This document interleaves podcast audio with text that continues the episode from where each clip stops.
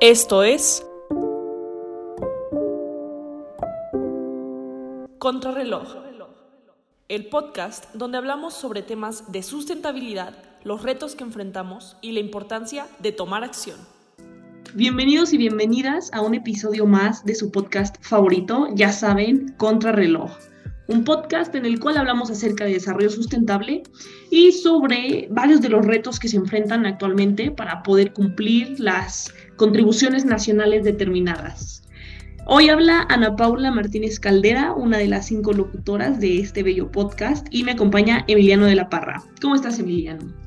Muy bien, muy bien, Ana Paula, muy emocionado de hablar del tema del día de hoy porque lo vivimos desde muy cerca, ¿no? Y estuvimos ahí en las conferencias escuchando lo que tenían que decir los expertos en el tema y me pareció algo muy enriquecedor y que vamos a platicar el día de hoy.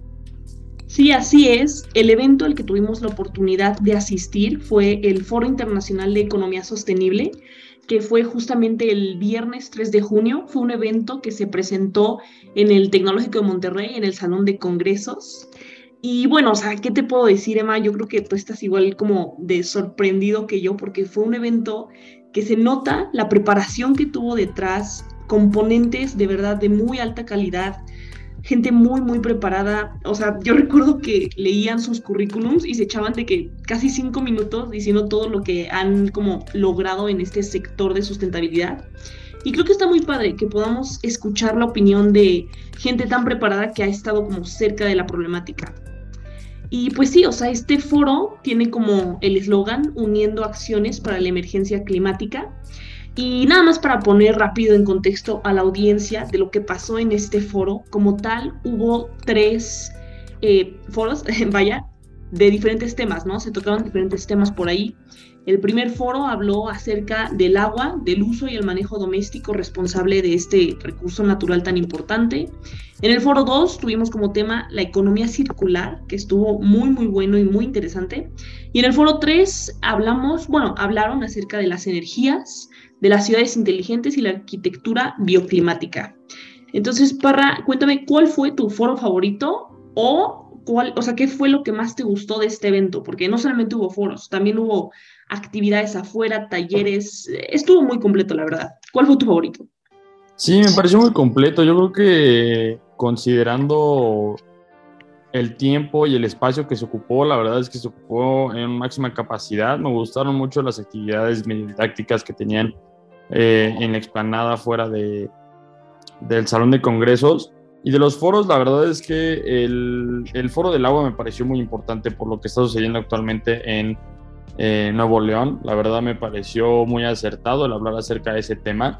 Y el tercero acerca de las ciudades inteligentes, acerca de esta parte de la arquitectura, digamos, enfocada hacia el ambiente y también la parte que yo creo que de las que más me, me, me, gustaron y que se habló fue acerca de el, municipalismo ecológico me parece que fueron temas muy importantes y que aplican muy bien a la narrativa que tenemos aquí en México. Me parece que está muy bien eh, intencionado lo que tenemos aquí en México, las ideas que, presentaron.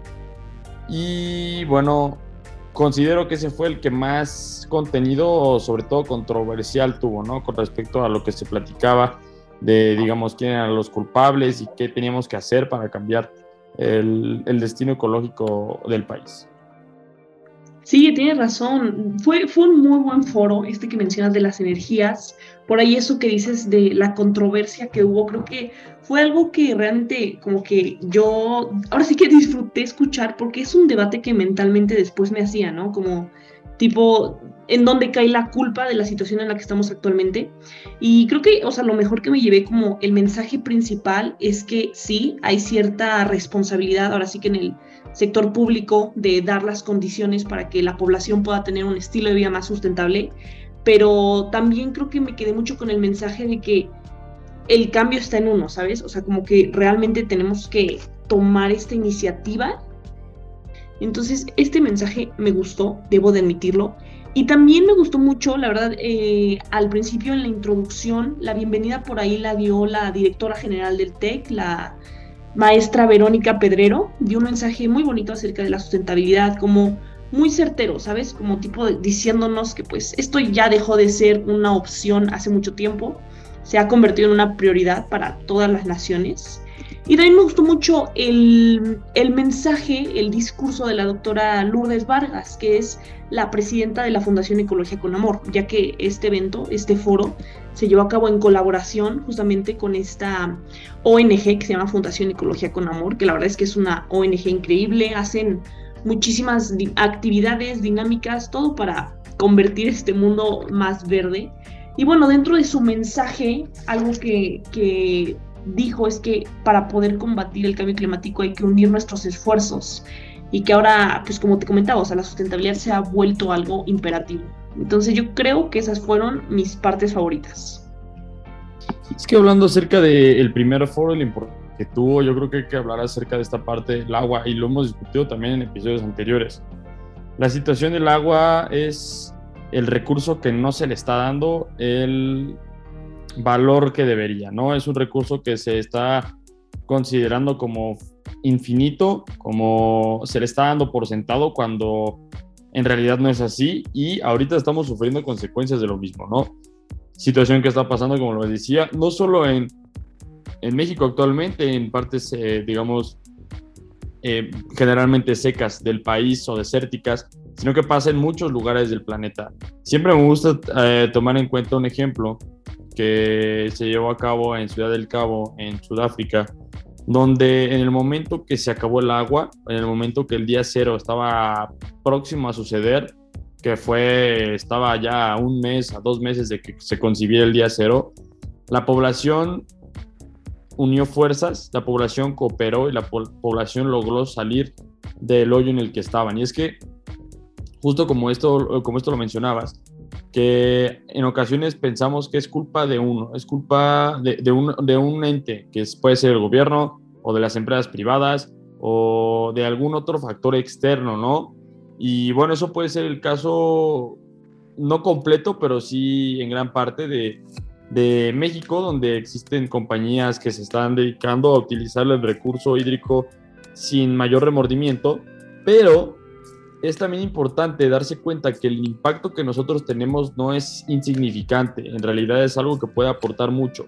Y que en el momento que cooperamos como sociedad y que cooperamos como seres humanos en búsqueda de salvaguardar este recurso, yo creo que hemos visto cómo la pelea por recursos en la historia de la humanidad ha provocado grandes disparidades de poder entre inclusive el mismo Estado y la población de, eh, el mismo gobierno de un Estado y su población, o inclusive entre diferentes estados, pero me parece importante notar que en el momento que este recurso se vuelve vital y que nadie lo tiene, o sea, que nadie lo tiene asegurado, es el momento donde la cooperación humana aparece, emerge para así salvaguardar el recurso de la vida, el recurso del agua y eso me parece lo que podemos ver eventualmente que vaya a suceder en, este país.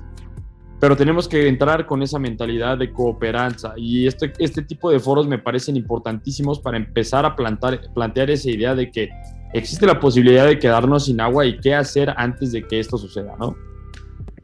Y, ¿sabes? Algo que también me gustó mucho acerca de este mismo foro fue que por ahí eh, explicaron, de hecho creo que fue el profesor Enrique Ensaldo Ramos quien nos explicó un poco más acerca de la problemática.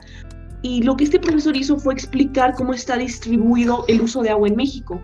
Y esto me parece muy interesante porque es algo, o sea, es como una perspectiva que yo no tenía antes. Por ahí pusieron como una imagen que de hecho la vamos a subir ahí a redes por si la quieren ver es de los porcentajes, ¿no? Y aquí nos decían que en México el 75% del uso del agua está en la agricultura. O sea, es un porcentaje súper grande. Yo sabía que era como grande, pero no tanto. O sea, más de la mitad está todo en la agricultura. Y por ahí también, por ejemplo, el 14% en abastecimiento público, el 4.9% en la industria autoabastecida. Entonces, este foro me gustó, me gustó bastante porque hice estas conexiones de decir como de, ok, a ver, estas pequeñas acciones que yo puedo realizar día a día, como el hecho de no desperdiciar comida, tienen un impacto positivo en el medio ambiente y especialmente en el recurso, por ejemplo, en este caso, del agua, ¿sabes? Entonces, e, estuvo padre esa parte como de conectar hilos y de ver que realmente las acciones pequeñas, los hábitos que puedes cambiar día a día, tienen un impacto no solamente en el mismo recurso como que, ok, cuidas la comida, sino que también van más allá. Sí, justamente es importante dar esta parte de los, aspectos pequeños ¿no? que tiene que tiene la, mm, la importancia de, inclusive hacer una diferencia. Y esto se toca primero en el, en, el, primer foro, pero me gustaría preguntarte a ti qué es, lo que, qué es lo que más te gustó ahora del segundo foro, que hablaba acerca de esta economía circular. Me parece que es algo muy importante, algo muy interesante, sobre todo este, este tipo de innovación. Y quiero saber qué opinaste tú acerca de este segundo foro, porque la verdad es que me pareció muy interesante. A mí también, sí, fue un muy buen foro, fue, fue de mis favoritos, creo que todos fueron mis favoritos, pero algo que me gustó mucho es que lo relacionaron con los ODS, relacionaron la economía circular con estos objetivos de desarrollo sostenible.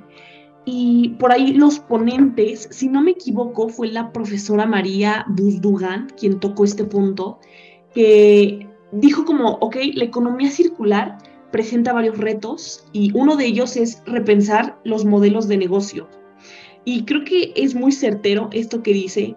Creo que por bastante tiempo ya hemos vivido en este estado en el cual simplemente pensamos como en como un que es lineal, ¿sabes? O sea, como que usas el producto y eventualmente se desecha.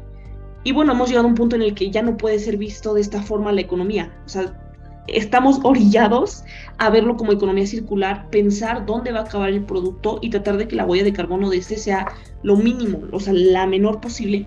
Y esto implica hacer cambios en el modelo de negocio, ciertamente. Significa ajustar tanto el presupuesto que se le está dando a los procesos de producción, como también implica, pues, sí, pensar en todo en el proceso y en la huella que está dejando. Y por ahí también dijo eh, la, profesora María Butugan que también implica rediseñar productos. O sea, desde el diseño de estos debe de haber ciertos cambios y pues la verdad es que yo no podría estar más de acuerdo. Es fundamental y me parece muy interesante. ¿Sabes qué? Me gustaría también en algún momento platicar esto con un diseñador industrial, que es una carrera muy importante en este aspecto porque se encargan ellos de diseñar cómo van a ser los objetos, la forma que tienen, eh, depende de para qué se utilicen qué utilidades tienen las formas, el, digamos, la, ergonomía de las cosas. Me parece muy importante que sean, sea, un trabajo complementario y es que eso propone la economía circular, que todos trabajemos en un conjunto para diferentes carreras, de diferentes eh, profesiones, para que de esa manera un modelo económico se vuelva básicamente sustentable. O sea, para quienes no están muy familiarizados con una economía circular, esta es la que propone que empezando con las materias primas, estas se introduzcan, digamos, al modelo de negocios y a partir de aquí eh, veamos cómo los procesos de diseño, de producción, eh, de distribución, de consumo, de recogido y finalmente de reciclado se lleven a cabo. Es decir, que una vez que se se saca la materia prima del ambiente, esta misma materia prima pase por todos estos procesos de diseño, producción, etcétera, etcétera, y acabe por ser reciclada. Es algo que está sucediendo mucho ahora que me pareció algo muy importante que están haciendo con los productos de, tipo PET, por ejemplo, que son productos que generalmente tardan mucho en descomponerse, que se introduzcan un modelo de economía circular y de esta manera ya no se tenga que extraer más del ambiente, sino que nada más se tenga que reutilizar lo, que ya se extrajo, ¿no? Entonces me parece que este era un tema que tocaron fundamental dentro de este foro y me pareció que, dieron en el clavo al hablar acerca de lo que viene, del, del, futuro, ¿no? O sea, estábamos hablando acerca de los problemas actuales, pasamos a lo que puede ser una solución a corto plazo a futuro y finalmente hablamos en el tercer foro, que me pareció fue el, el que más digamos, nos pudo abrir los ojos hacia lo que nos espera, ¿no? Eventualmente, tanto con trabajo del sector público como el, el, sector privado, ¿no? Sí, claro que sí. Y debo decirte que en este foro, creo que la frase que más me marcó, que de hecho fue un momento muy gracioso porque, bueno, Parra y yo estábamos ahí sentados en la conferencia y de la nada escuchamos esta frase y estábamos los dos como viendo al techo y escuchamos esta frase y los dos, así luego, luego él en su teléfono y yo en mi libreta donde estaba anotando, nos ponemos a escribirla y pues me dio mucha risa porque de lo buena que fue, como que los dos la quisimos luego, luego escribir. Y fue que, bueno, una de las ponentes dijo, no hay ciudades inteligentes, hay gobiernos inteligentes.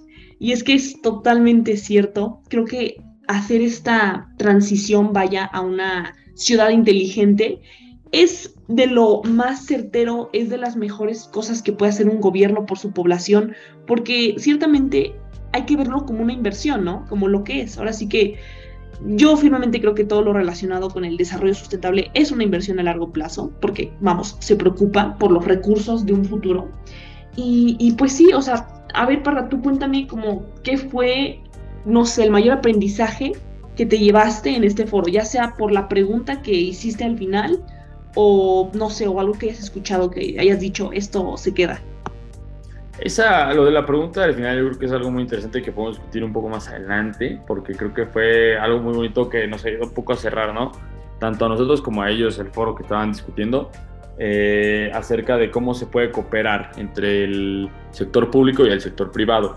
Yo creo que acerca de lo que hablaron me parecía muy interesante lo de las smart cities, ¿no? Esta parte donde la energía sustentable se lleva a cabo en la ciudad y que de esta manera la ciudad se retroalimente de la misma energía que está recibiendo y que sea, digamos, digamos como la economía circular, un ciclo completo donde la ciudad se reabastece de manera sostenible en cuestión energética. Me parece que este, este factor de las smart cities fue algo que me, abrió los ojos a lo que podría ser y sobre todo este comentario que decían acerca de por qué no volver smart cities áreas que son generalmente vulnerables. O sea, hablaban acerca del ejemplo que podía ser con eh, Ecatepec, un municipio que es un poco eh, conocido por, por su falta de desarrollo económico y por en ocasiones falta de seguridad. Me parecería interesante ver de qué manera un modelo de ciudad inteligente que se le puede implementar con la inversión necesaria podría generar que este municipio se volviera algo, algo un poco más seguro. O sea, ¿cómo de, qué manera las smart cities no solo benefician a la, a, la, a la ecología de una ciudad, sino que también a la economía, al desarrollo social, a toda esta parte de desarrollo holístico que podría tener una, una ciudad, me parece que es algo muy interesante. Y después hablaban acerca de algo que se que va mucho más incorporado al sistema que existe en México, ¿no? Porque hablando de Smart Cities, bueno, ciudades aquí en México no tenemos como tal en un sistema federal, tenemos más bien lo que son municipios.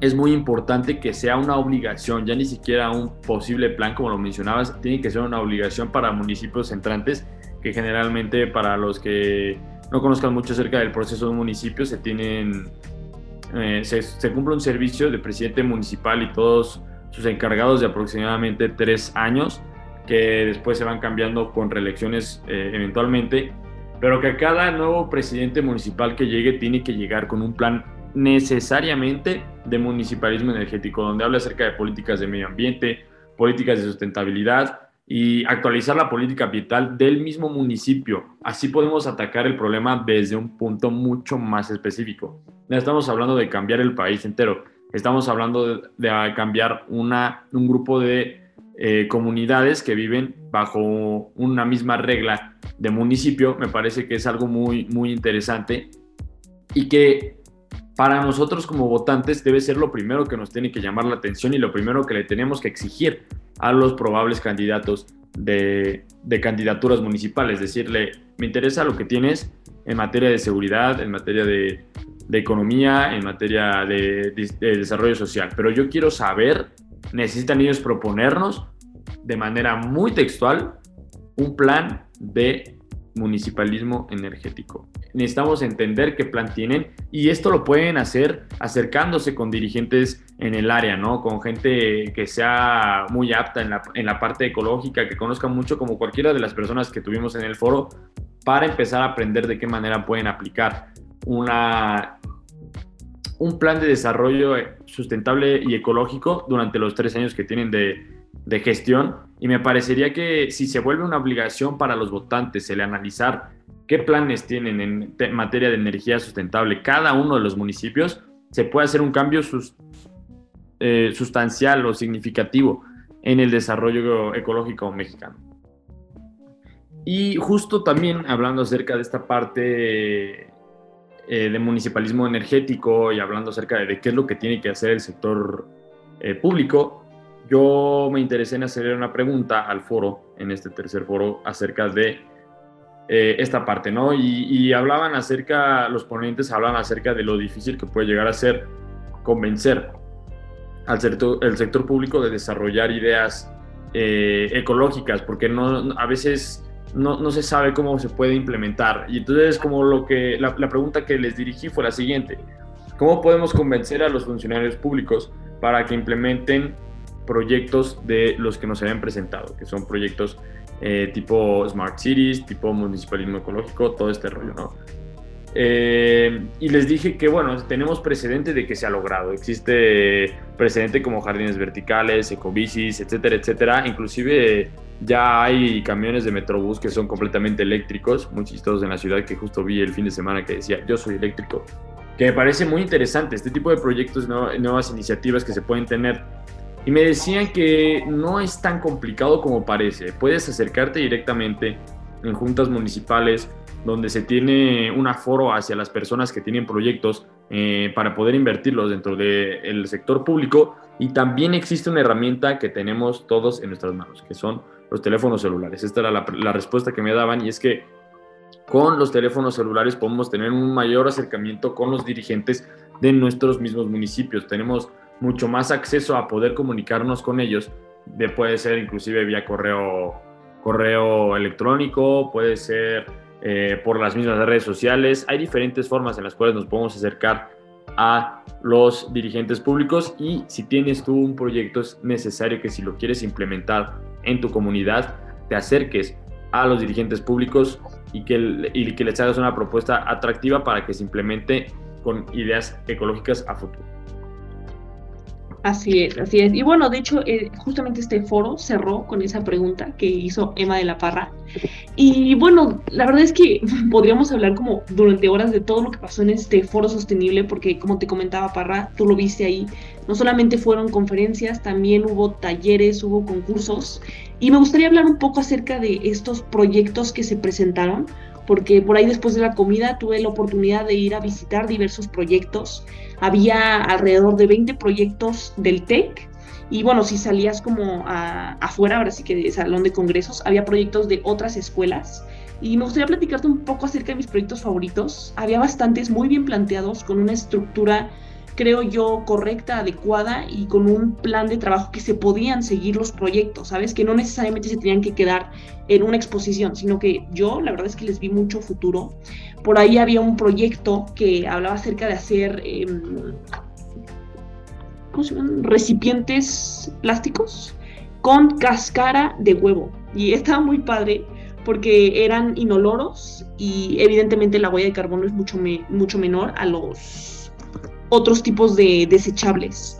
Era un muy buen proyecto, creo que por ahí fue de los ganadores. Por ahí vi, por ahí había también otro proyecto que tocaba acerca temas de educación ambiental, que me pareció fundamental. Presentaban como un plan de trabajo con formas de enseñarle a los niños acerca de sustentabilidad, de forma que esto se vuelva algo divertido, algo amigable y que desde un inicio, desde una edad muy temprana, puedan empezar a ver a la sustentabilidad como lo que es una prioridad y me parece también un muy buen proyecto. Por ahí afuera del salón de congresos había proyectos, por ejemplo, había un semáforo inteligente que fue desarrollado por alumnos de preparatoria, de, de una preparatoria que está cerca, que está por la zona, que igual justamente, digo, todos los proyectos como que buscaban justamente reducir la huella de carbono y ellos mediante Python hicieron un programa súper completo, súper complejo, la verdad, que permitía a estos semáforos eficientar el, el, tráfico, ahora sí que reducirlo, y de esta forma poder reducir los gases de efecto invernadero que sueltan los coches. Me pareció un muy buen proyecto. Y por último, también por ahí había muchos carteles. Creo que fue un concurso también, me parece. Carteles que buscaban generar esta conciencia ambiental. Y de hecho se los vamos a poner en Instagram. Por ahí le tomé foto a varios de ellos porque son muy, muy buenos carteles, con mensajes fuertes. Algunos tenían mensajes como difíciles de escuchar, con imágenes alteradoras, pero a fin de cuentas es lo que está pasando allá afuera, es lo que estamos viviendo y pues vamos, o sea, es, es una invitación a quitarnos la venda de los ojos, ¿no? Entonces, pues sí, básicamente estos fueron algunos de los carteles, les repito, se los ponemos en nuestro Instagram eh, como contra-reloj-sem. Em, y pues, ¿qué puedo decir? Se nos está acabando el tiempo, entonces no, no, no podemos como seguir hablando de todo lo que pasó en este foro. Hubo conferencias magistrales muy, muy buenas, fue algo que yo disfruté mucho y que la verdad me dio muchísima información. Para la próxima temporada de Contrarreloj ciertamente se van a tocar muchos temas de los cuales escuchamos ahorita y la verdad es que me emociona bastante porque ahora creo que tengo como más información de dónde sacar. Y, y, vamos, todo esto lo, lo, lo, tomaremos como lo que es, ¿no? Una oportunidad de crecimiento más que nada para el podcast. Y pues sí, no sé, para si quieres decir algo antes de cerrar este episodio que se está alargando un poco. Fue una gran temporada, una espectacular temporada. La verdad es que ha sido un gran proyecto hasta ahora y siento que va a crecer mucho. No nos dejen de escuchar. Y eh, también les iba a mencionar que estén preparados porque vamos a hablar acerca de las Smart Cities. Pero será hasta la próxima temporada. Estén muy, muy al pendientes. Sí, ciertamente se vienen grandes cosas. Este, pues bueno, es el último episodio de la temporada 3. Realmente esperamos lo hayan disfrutado tanto como nosotros. Eh, cada vez se ve más el crecimiento de este podcast y bueno, como dice Emma de la Parra, es algo que, que va a seguir creciendo. Nos vamos a seguir enriqueciendo de información para cada vez poderles presentar mejores puntos de vista, perspectivas más amplias. Y pues bueno, eso ha sido toda de mi parte. Les agradezco muchísimo por escuchar este episodio y si fueron audiencia constante. Igual de verdad espero que lo hayan disfrutado muchísimo. Nos vemos la próxima temporada que iniciará por ahí de agosto. Por redes sociales les estaremos subiendo todo para que estén atentos. Y pues bueno, esperamos hayan podido asistir a este Foro Internacional de Economía Sostenible y si no pudieron, pues bueno, con este episodio creo que ya se dieron como una idea de lo cool que estuvo, de lo mucho que se aprendió.